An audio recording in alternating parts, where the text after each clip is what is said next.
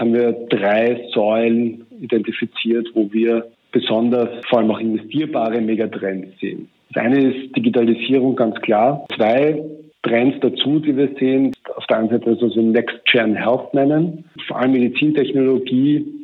Und die dritte Säule, jetzt natürlich besonders aktuell, ist etwas, was wir nennen Renewable Economy. Die Geldmeisterin.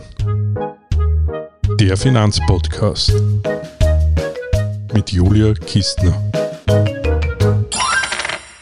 Herr Olbrich, die Zuhörerinnen von Geldmeisterinnen kennen Sie ja bereits, aber es sind Gott sei Dank einige dazugekommen. Deswegen würde ich Sie bitten, sich ganz, ganz kurz der Community vorzustellen. Ja, äh, vielen Dank äh, für die Einladung. Äh, mein Name ist Christoph Olbrich. Ich bin seit über 15 Jahren in der Gutmann Kapitalanlagegesellschaft äh, tätig und äh, seit äh, mehr als zehn Jahren für das Aktienmanagement, Aktienfondsmanagement. Wir verantworten die Einzeltitelfonds äh, der Gutmann Kapitalanlagegesellschaft, Einzeltitelaktienfonds und sind den ganzen Tag damit beschäftigt, uns äh, interessante Unternehmen anzusehen und die dann entsprechend für unsere Portfolios zu selektieren. Mhm. Und weil Sie eben gerade für die Aktienseite zuständig sind, da haben Sie ja doch ein exzeptionelles Jahr hinter sich, nehme ich an. Noch nicht ganz beendet, aber schon turbulent genug gewesen. Was sind denn für Sie da die größten Lessons learned aus diesem Börsenjahr? Ja, Sie sagen es, es war ein, ein exzeptionelles Jahr. Es war ein Jahr, das ähm, natürlich äh, schwierig ist. Ähm, so, so Jahre, wo sich wirklich viel verändert, sind besonders schwierig, weil oftmals denkt man daran, dass sich Dinge verändern sollten oder verändern, verändern werden. Aber was eben so schwierig ist, ist dann genau zu sagen, wann sie sich verändern. Und das ist eine ganz wichtige Lektion, die man aus diesem Jahr mitnehmen kann, ist, dass man sein Portfolio diversifiziert aufstellt, dass nicht ein einzelner Teil des Aktienmarktes in den Himmel wächst. Denn zu Beginn dieses Jahres oder zu Ende letzten Jahres und während der ganzen Pandemie hat man die Wachstumsraten im Bereich der Digitalisierung, macht man immer den Fehler, dass man die dann linear fortschreibt und zu optimistisch wird. Und irgendwann, und genau diesen Punkt zu erwischen, ist halt sehr schwierig, kommt dann der Punkt, wo sich die Dinge ändern, äh, wo der Markt wieder zurück zur Realität geführt wird. Und den hatten wir jetzt. Und da ist es dann wichtig, dass ein Portfolio nicht nur auf ein Pferd sozusagen gesetzt hat, sondern dass man stets darauf achtet, ein ausgewogenes Portfolio zu haben und nicht nur die, die Hype-Aktien, sondern auch andere Titel, von denen man sich zu dem Zeitpunkt, wo man es im Portfolio hat, dann vielleicht manchmal denkt man, wozu habe ich das jetzt eigentlich noch? Aber genau das sind dann die Titel, wenn sich die Dinge ändern, die dann sehr helfen, das Portfolio zu stabilisieren und in einem so schwierigen Jahr wie diesem auch eine eine den Umständen entsprechend gute Performance zu haben. Mhm. Sie haben es angesprochen, Diversifikation, und da meinen Sie gar nicht über Assetklassen. Das hätte eigentlich bei Aktien und Anleihen eh nicht geholfen. Aber ähm, innerhalb der Aktienklasse muss man auch sehr diversifizieren. Das ist so die Lesson learned speziell dieses Jahr, oder? Wir machen zwei Dinge, um unser Portfolio, unser Kernaktienportfolio stets diversifiziert zu halten. Das eine ist, wir haben es in langfristigen Themen strukturiert, von der Digitalisierung bis hin zu defensiven Value-Titeln. Dadurch haben wir stets alles im Auge, nicht nur das, was gerade besonders äh, boomt, sondern auch die Dinge, die vielleicht gerade nicht so boomen, die aber trotzdem äh, attraktiv sind und haben so eine entsprechende Diversifizierung. Und der zweite Punkt, den wir äh, vielleicht anders machen als andere, ist, wir haben unser Portfolio gleichgewichtet. Das heißt, jeder Titel hat die gleiche Gewichtung im Portfolio und diese Gewichtung stellen wir auch regelmäßig wieder her.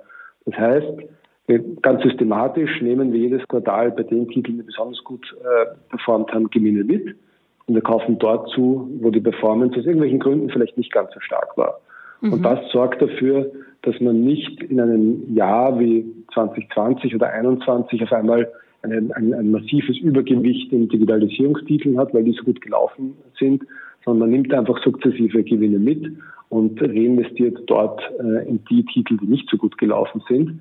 Und das sind aber dann genau die Titel, wenn sich am Markt etwas ändert, ähm, die einem dann helfen, im Portfolio in, in, solchen Veränderungsphasen auch eine gute Performance zu haben. Mhm. Das ist eine spannende Strategie, aber kann so ein Rebalancing nicht auch dazu führen, dass man nur die lame ducks am Ende im Portfolio hat, wenn man die guten dann veräußert oder weniger gewichtet?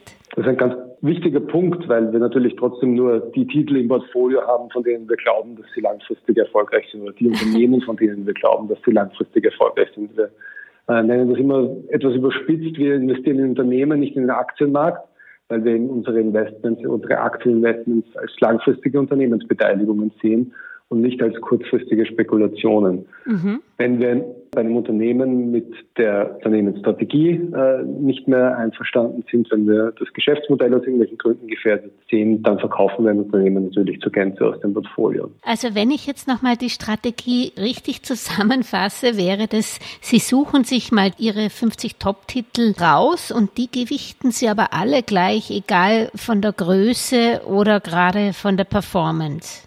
Genau. Wenn ein Portfolio aus 50 Titeln besteht, hat jeder Titel 2%. Ja. Ähm, die atmen natürlich, die einige Titel äh, performen in einem gegebenen Quartal besser als andere. Und wenn man das regelmäßig wiederherstellt, dann hat man sichergestellt, dass das Portfolio entsprechend diversifiziert ist.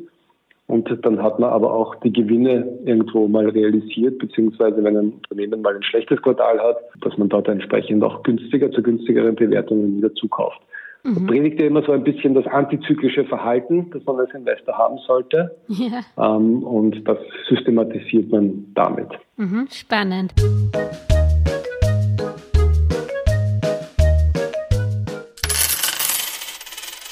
Insgesamt ist Ihr Haus ja äh, für Aktien noch übergewichtet, wie ich gerade gehört habe. Warum ist, ist man das eigentlich, wenn man andererseits sich wundert, dass die schlechten Makrodaten noch nicht in den Bilanzen zu finden sind?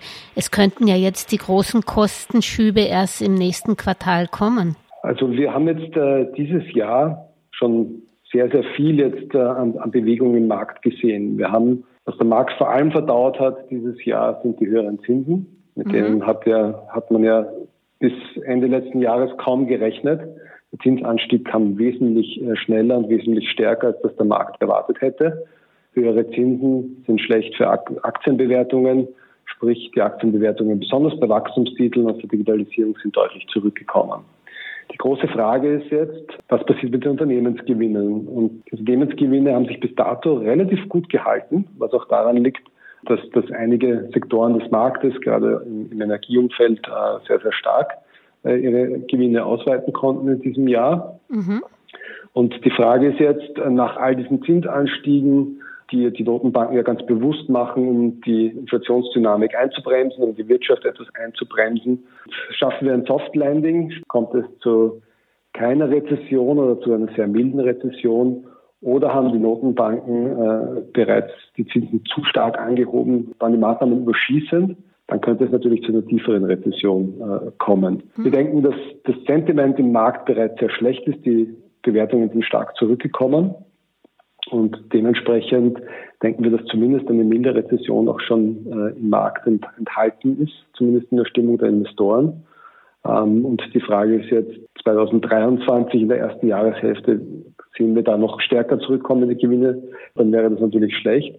Aber umgekehrt sollten auch die Inflationsraten zurückkommen, sollten damit die Notenbanken wieder Luft haben, ähm, die, die Zinsen nicht mehr anzuheben und sollten wir das Tief dann eigentlich überwinden und zumindest in der zweiten Jahreshälfte 23 dann auch wieder aus dieser, aus diesem schwierigen Umfeld herauswachsen. Mhm. Und warum glauben Sie, dass in den Bilanzen der Unternehmen, dass die so positiv überrascht haben? Das freut einen natürlich, aber warum hat dieses Umfeld nicht abgefärbt? Also man sieht schon natürlich, dass die Dynamik des, äh, des Gewinnwachstums und des Umsatzwachstums äh, zurückgekommen ist. Also die Gewinne und Umsätze wachsen bei weitem nicht so stark äh, wie in den Boomjahren 2021, 20 und, und auch zweite Hälfte 2020. Aber die Erwartungen der Investoren waren jetzt die letzten Quartale eigentlich immer ein bisschen negativer. Was sich dieses Quartal schon geändert hat, ist gerade im Technologiebereich dass die Unternehmen in ihrer Kommunikation, was sie für das aktuelle Quartal sind, vorsichtiger geworden sind. Das ist die mhm. sogenannte Guidance, die viele Unternehmen geben, wo sie dem Markt ein Gefühl dafür geben, wo denn die Gewinne, wo denn die Umsatzentwicklung hingehen kann. Und gerade bei Technologieunternehmen sind hier viele auf die Bremse gestiegen. Äh, und wir sehen, dass es einfach zu einer nachlassenden Dynamik kommt. Umgekehrt, wo es eben überraschend war, ist vor allem im Industriebereich, wo viele Unternehmen gesagt haben, ja, wir sehen jetzt eigentlich, also unsere Auftragsbücher sind gut gefüllt und wir sehen eigentlich noch keine starke Verlangsamung. Das kann jetzt sein, weil es tatsächlich dazu nicht in dem Ausmaß kommen wird. Das kann aber auch sein, weil einfach die Auftragsbücher noch so gut gefüllt sind, dass äh, die Unternehmen das einfach noch nicht sehen und wir das vielleicht erst im, im ersten, zweiten Quartal 2023 sehen. Mhm. Da gehen, gehen, die Meinungen im, am Markt im Moment äh, doch auseinander. Also äh, wir sind vorsichtig optimistisch, dass die Stimmung äh, am Markt eben bereits sehr negativ ist und der Markt nimmt ja diese Bewegungen dann auch immer etwas vorweg. Und ähm, vielleicht haben wir das tief gesehen, vielleicht auch nicht, aber wir haben schon eine sehr deutliche Korrektur gesehen.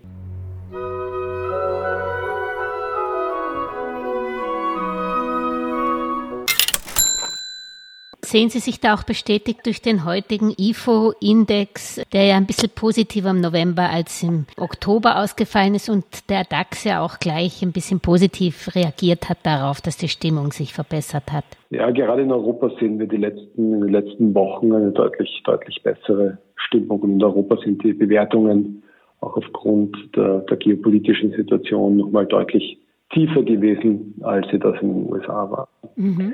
Aber die Richtung ist schon, zumindest sollten wir bei der Inflation, wo wir den Höhepunkt jetzt wirklich schon gesehen haben, ist, äh, kann man anhand eines Datenpunkts äh, nicht, nicht feststellen, ob wir den Tiefpunkt in der, ja. in der Wirtschaftsdynamik schon gesehen haben, kann man auch anhand eines Datenpunkts nicht feststellen. Ähm, aber ich, wie gesagt, wir haben schon, schon sehr viel Negatives jetzt äh, erlebt. Mhm.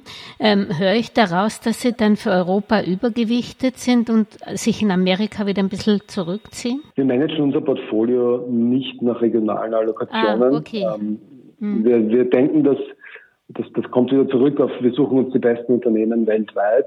Ähm, unser Portfolio wird nicht aktiv allokiert nach Europa und USA, weil einfach auch die großen Unternehmen, die an der Börse gelistet sind, egal ob in Europa oder in den USA, ja ohnehin in einem globalen Markt tätig sind. Mhm. Microsoft ist ein globales Unternehmen, auch wenn es in den USA gelistet ist. Mhm. Roche, Nestle sind global tätige Unternehmen, auch wenn sie in der Schweiz gelistet sind. Linde ist ein globales Unternehmen, noch auch in Frankfurt gelistet, aber auch in den USA gelistet.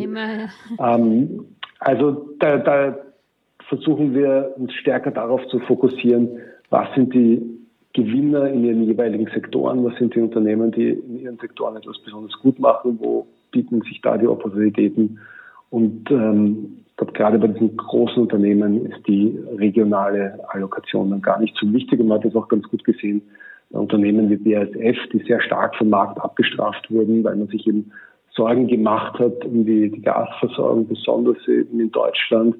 Und wir haben da das äh, sehr genau angeschaut und man kommt dann drauf, dass die Unternehmen doch relativ viele Möglichkeiten haben, dann auch ihre Produktion zu verlagern, diese problematischen Einflüsse auch abzufedern. Mhm. Es macht wahrscheinlich auch als Langfristinvestor nicht unbedingt Sinn, immer dem gerade besten Konjunkturzyklus hinterher zu hupfen oder der besten Zinslandschaft. Für uns ist ein, wie gesagt, wir sehen unsere Investments als Unternehmensbeteiligung und äh, wenn ich wenn ich das so sehe, dann dann möchte ich am langfristigen Erfolg eines Unternehmens partizipieren, sei es am Wachstum, das zu höheren Aktienkursen führt, sei es an den äh, Ausschüttungen bei älteren Unternehmen in Form von Dividenden oder auch Aktienrückkäufen. Daran möchte ich partizipieren. Und ich, und ich denke, es ist wesentlich schwieriger vorherzusagen, wie sich die Wirtschaft oder ein bestimmter Sektor in den nächsten ein oder zwei Quartalen entwickelt und da, darauf dann eine Strategie aufzubauen als sich wirklich attraktive Unternehmen herauszusuchen, in die man dann im Idealfall viele, viele Jahre investiert ist. Aber trotzdem noch zum Konjunkturzyklus zurückzukommen. Sie haben gesagt, wir haben schon einiges gesehen.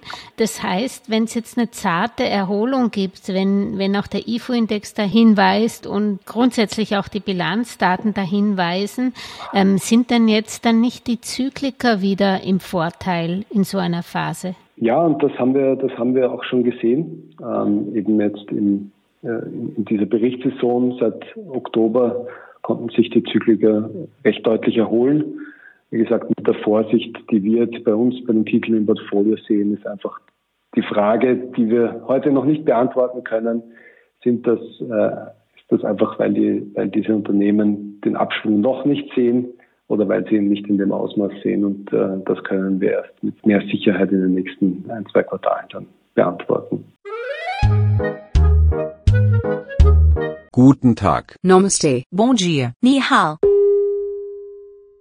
Wenn jetzt die meisten Prognosen vom IWF etc. stimmen und China das einzige wirkliche Land noch ist mit dem Zuwachs im nächsten Jahr, mit dem BIP-Wachstum, das doch höher ist, heißt es dann auch nicht ab nach Asien, weil Sie gesagt haben, Sie tun regional das nicht praktisch selektieren. Also wir haben uns äh, als in unserer globalen Asset Allocation aus, aus Asien weitgehend zurückgezogen, äh, aus, aus Emerging Markets, insbesondere aus China, einfach aufgrund der politischen Instabilitäten und einfach der Schwierigkeiten, die man als direkter Investor dort äh, haben kann.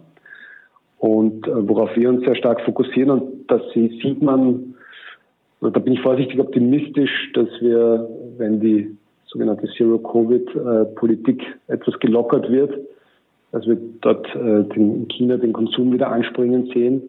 Und das wäre wiederum positiv, äh, insbesondere für viele europäische Unternehmen, für Konsumunternehmen, auch für europäische Industrieunternehmen, die entsprechendes Umsatzexposure nach China haben. Und mit solchen Investments fühlen wir uns dann eigentlich wohler als mit, mit, mit direkten Investments. Mhm. Und ähm, sehen Sie eigentlich Aktien, wenn Sie jetzt die Bilanzen anschauen, die doch ganz die Bilanzsaison auch gerade selbst bei diesen Basiskonsumartikeln, die, die Sie genannt haben, doch relativ gut ausgefallen ist, wenn ich jetzt an Walmart denke oder auch die hö höherpreisigen äh, Robert Fitch und so weiter. Ähm, rechnen Sie dann eigentlich bei den Gewinnen auch ähm, damit, dass die, die Aktien wieder steigen könnten, beziehungsweise dass sie eigentlich günstig sind im Vergleich zu dem, was sie erwirtschaften, die Unternehmen gerade? Also gerade im Konsumbereich, im diskretionären Konsumbereich, sprich Konsumgüter, sogenannte zyklische Konsumgüter, also Konsumgüter, die wir nicht zum täglichen Leben brauchen, die, wie Sie es angesprochen haben, gerade in, in Bekleidung oder andere Luxusgüter, da haben wir teilweise schon deutliche Rückgänge gesehen. Da war, war die Stimmung natürlich schon entsprechend schlecht, weil eben Konsumenten über weniger verfügbares Einkommen verfügen angesichts der hohen äh, Inflationsraten. Auch da ist die Frage, ob, ob wir da nicht noch ein, ein, bisschen mehr sehen, ähnlich wie bei den Industrieunternehmen. Aber bis dato ähm, auch im Luxusbereich, äh, die großen Luxusunternehmen wie Louis Vuitton oder Kering haben recht gute Zahlen berichtet und, und äh, sehen zumindest aktuell keinen äh, großen, großen Absprung mehr. Wie wichtig ist für Sie eigentlich der CEO eines Unternehmens? Ich denke jetzt auch äh, nicht nur an den Tesla-Chef, sondern ich denke jetzt, äh, wie die Walt Disney-Aktie reagiert hat auf die Rückkehr des Ex-Chefs oder wie auch ähm, Adidas reagiert hat durch den Wechsel des Puma-Chefs an die Adidas-Spitze. Beobachten Sie sowas auch genau oder sind es immer nur Momentaufnahmen oder ist es sehr wichtig auch für die Entwicklung des Unternehmens? Ich glaube, es gibt Situationen, wo der CEO, Vorstand eines Unternehmens besonders wichtig ist und das ist meistens dann, wenn Unternehmen einen Transformationsprozess durchlaufen müssen. Und äh, ein, ein Beispiel, das mir da besonders gut gefällt, ist eigentlich Microsoft, mhm. als äh, Satya Nadella das Unternehmen übernommen hat 2014, wenn ich es jetzt richtig in Erinnerung habe. Von Steve Ballmer hat Microsoft fast ein bisschen äh, richtungslos und, und äh, war ja sehr, sehr lange sehr erfolgreich und musste sich eigentlich auf ein neues Umfeld einstellen, nämlich auf Cloud Computing, auf äh, Abo-Modelle bei Software und um, um hier den Anschluss nicht zu verlieren. Und da hat ja Nadella sicher nicht alleine verantwortlich, aber er hat die nötigen, den, den, den, den nötigen Wandlungsprozesse im Unternehmen angestoßen und hat dem Unternehmen einfach hier den Schwung gegeben und auch das Selbstvertrauen, hier einfach gewisse Geschäftsmodelle recht drastisch zu ändern und äh, die Microsoft-Plattform insgesamt offener zu gestalten. Ähm, also mittlerweile läuft der Linux in der Microsoft Cloud und äh, Microsoft ist ein ganz wichtiger Player auf Apple-Geräten, sei es mm. äh, iPhones, iPads, äh, Macs und so weiter und hat Unternehmen hier offener gemacht, hat vom Lizenzgeschäftsmodell auf das, auf das Abo-Modell äh, umgestellt. Und das ist sicher, da war sicher eine sehr, sehr wichtige oder ist nach wie vor eine sehr, sehr wichtige Führungsfigur. In, in solchen Phasen ist das sicher sehr, sehr wichtig, den, den, mhm. den richtigen CEO zu haben und auch immer wieder den Übergang äh, zu schaffen in der Leadership eines Unternehmens ähm, zum richtigen Zeitpunkt. Das ist, das ist hier ganz entscheidend. Ja, diese Diskussionen führt man natürlich bei vielen Firmen immer wieder. Und apropos den Anschluss nicht verpassen, wo sehen Sie denn die Megatrends, die Sie ja auch berücksichtigen bei der Aktienauswahl? Wir haben dieses Jahr ein neues Portfolio auch gestartet, das äh, Pure Innovation Portfolio. Dort haben wir drei Säulen identifiziert, wo wir besonders vor allem auch investierbare Megatrends sehen. Das eine ist Digitalisierung, ganz klar, dass wir uns erhalten bleiben, auch wenn jetzt nach dem Boom der Covid-Pandemie ein wenig Realismus einkehrt und die Wachstumsraten vielleicht nicht so in den Himmel wachsen, wie man sich das vorgestellt hätte.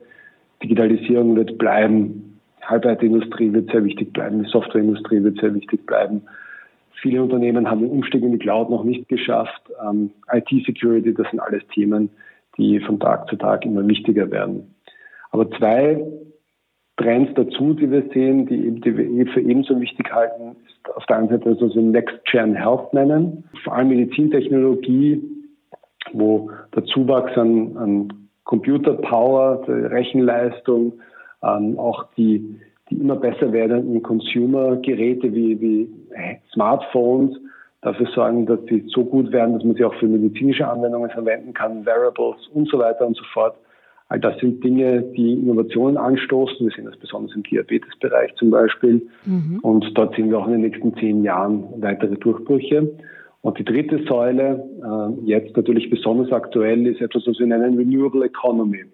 Und wir nennen es ganz bewusst nicht Renewable Energy, sondern Renewable Economy, weil dieser Übergang in eine Kreislaufwirtschaft, in eine grünere Wirtschaft, in eine klimafreundlichere Wirtschaft ja nicht nur davon bestimmt ist, äh, dass wir jetzt Strom mit Photovoltaik oder, oder Wind erzeugen, was genauso wichtig ist natürlich, aber auch, dass äh, Energieeffizienz erhöht wird, ähm, dass gewisse Industrieprozesse mit nachhaltigeren Rohstoffen vollzogen werden und so weiter und so fort. Also da, das ist ein wesentlich breiteres Feld als nur die erneuerbare Energie.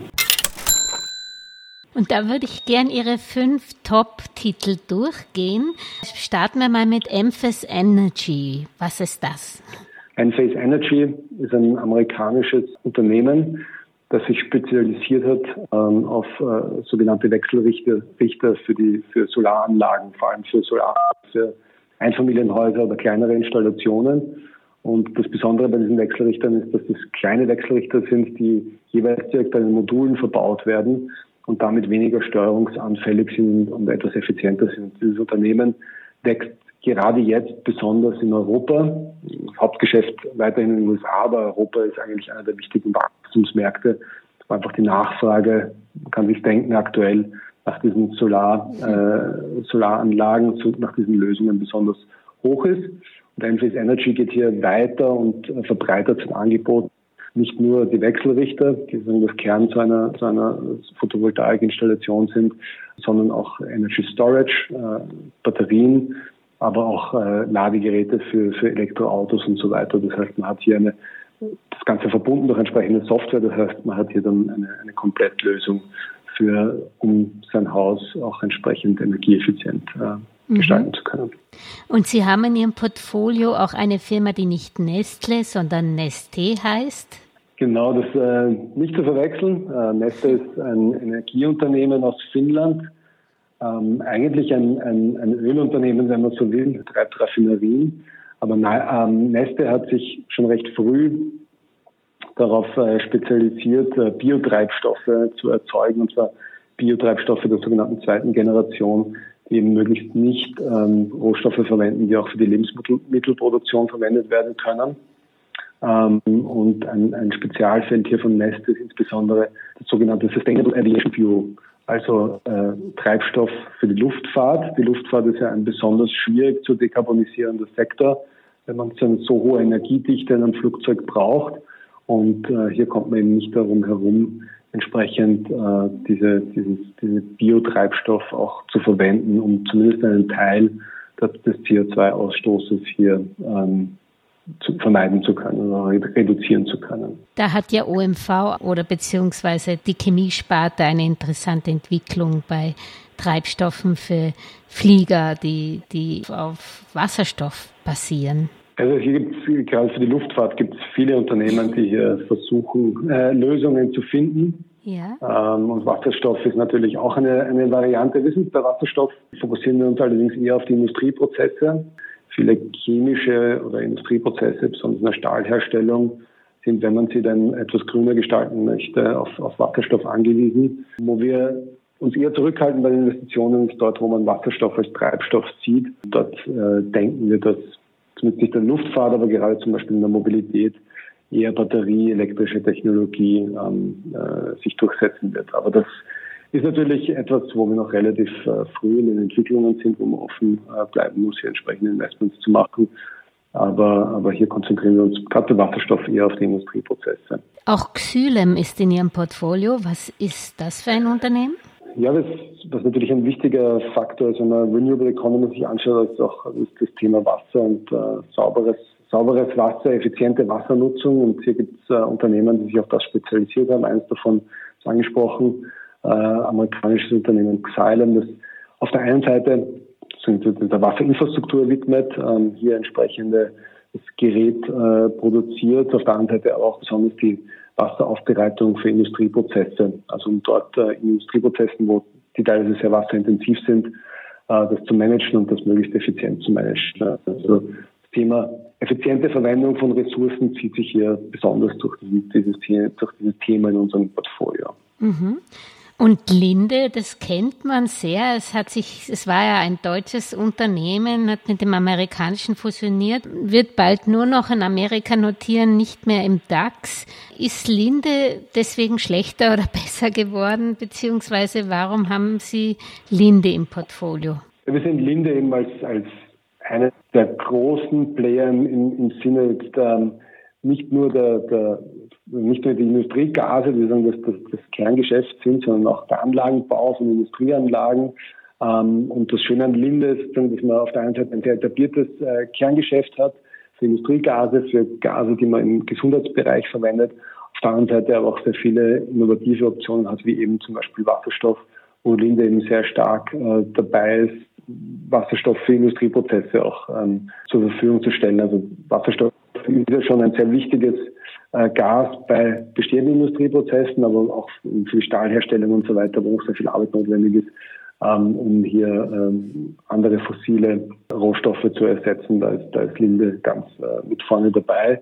Und das ist etwas, was oft übersehen wird, weil man eben im Kontext des Wasserstoffs meistens über, über Antrieb spricht oder über, über Brennstoffzellen oder über Wasserstoff als, äh, als Ersatz äh, direkt für fossile Treibstoffe. Was man meistens übersieht, ist, dass Wasserstoff ein extrem wichtiger Rohstoff für chemische Reaktionen sind, eben wie zum Beispiel in der Stahlherstellung. Ähm, und dort könnte man sehr, sehr viel äh, CO2 ein, einsparen. Und ähm, da ist Lindmann ein gelistetes Unternehmen zu äh, ganz, ganz vorne mit dabei. Mhm. Und wie gesagt, das ist ein gutes Beispiel. Es ist eigentlich egal, wo das Unternehmen notiert, oder? Das ist nicht so wichtig wir würden das nicht so wichtig erachten. Der, sowohl der, der, der, deutsche Aktienmarkt als auch der amerikanische Aktienmarkt einfach gut zugänglich. Die Liquidität äh, im Schnitt in, von Linde in den USA, der Linde-Aktie in den USA schon, schon etwas höher. Also so gesehen ist das, äh, ist das äh, gar, nicht, gar nicht so entscheidend, wo ein Unternehmen notiert. Also da muss man dann schon ein bisschen tiefer gehen und sich anschauen, wo ist eigentlich das ökonomische Risiko eines Unternehmens. Wo äh, erzielt das Unternehmen die Umsätze? In welchen Märkten ist es besonders profitabel? Ähm, und wie gesagt, viele der Unternehmen kommt man dann eigentlich drauf. Die haben dann traditionell vielleicht ein größeres, wenn sie in den USA notiert sind, ein etwas größeres äh, USA-Geschäft als ein internationales Geschäft und umgekehrt. Aber insgesamt konkurrieren diese großen Global Player einfach untereinander, egal wo sie jetzt an der Börse notiert sind. Mhm, das stimmt.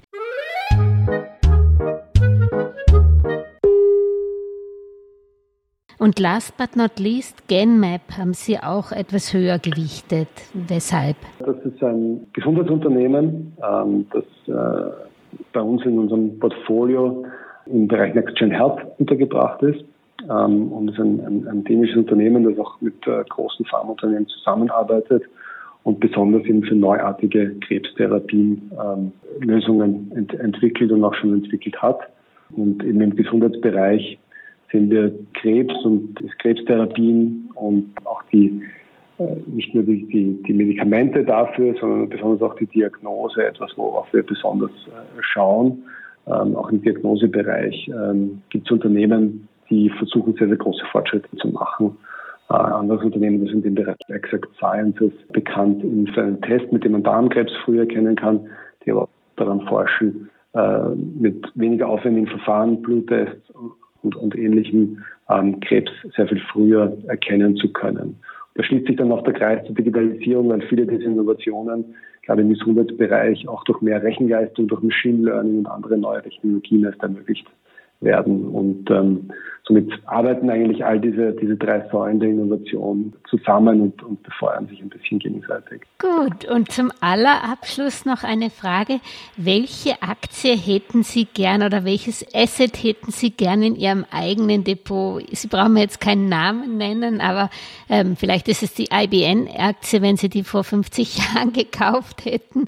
Aber vielleicht äh, gibt es irgendein Asset oder irgendeine Aktienklasse, die Sie gerne im Depot haben oder eine Art von Aktie? Also als Fondsmanager bin ich da natürlich äh, etwas voreingenommen, ähm, aber für mich ist es eigentlich wirklich entscheidend, ein, ein Portfolio aus ausgesuchten Titeln zu haben, äh, wo man das, sich mit dem Geschäftsmodell wohlfühlt, wo man mhm. das Geschäftsmodell versteht, wo man es nachvollziehen kann. Und ähm, für mich ist dann einfach entscheidend, kann ich mir vorstellen, dass diese Unternehmen in zwei, drei, fünf, zehn Jahren äh, noch erfolgreicher sind als heute. Und das ist dann eigentlich das, äh, wo ich investiert sein äh, möchte, sei es in Unternehmen in, in traditionellen äh, Sektoren oder traditionellen Wirtschaftsbereichen, aber daneben, wir haben es gerade besprochen, auch in sehr innovativen Wirtschaftsbereichen.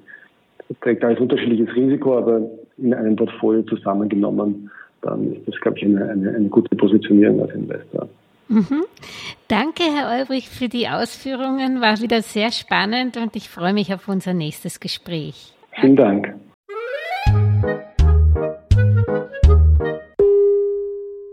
Über aktuelle Börsenaufreger und Ereignisse berichtet Werktag für Werktag übrigens die kleine Podcast-Schwester der Geldmeisterin, die Börsenminute. Überall, wo es Podcasts gibt, auf YouTube, Facebook, LinkedIn, Xing und auch auf www.geldmeisterin.com. Eine erfolgreiche Anlagewoche wünscht euch die Geldmeisterin und Julia Kistner. Und am Schluss noch der Disclaimer. An dieser Stelle wie immer der wichtige Hinweis, dass die Inhalte dieses Podcasts, der Videos und der Webseite geldmeisterin.com ausschließlich der allgemeinen Information dienen und die ganz persönliche Meinung der Geldmeisterin und von Julia sind. Es handelt sich keinesfalls um Investmentempfehlungen, Rechts- oder Anlageberatungen. Das Gesagte, Geschriebene und Dargestellte kann und soll auch nicht das persönliche Gespräch mit deiner Finanzberaterin ersetzen. Auch sind weder die Geldmeisterin noch Julia Kistner informiert darüber, wie es mit deiner Vermögenssituation ausschaut, deinen Bedürfnissen, familiären Umständen, deinem Finanzwissen, die Risikoneigung oder deinen Anlagehorizont. Anlegen erfolgt daher auf eigene Gefahr. Die Geldmeisterin und Julia Kistner haften nicht für Anlageentscheidungen, die aufgrund ihrer Medienbeiträge getroffen werden. Kurzum, für die Geldmeisterin und Julia Kistner war es immer ein Vergnügen, dich bei deinem Vermögensaufbau zu inspirieren. Auf deinen eigenen, persönlich richtigen Geldesel musst du schon selbst setzen. Viel Erfolg!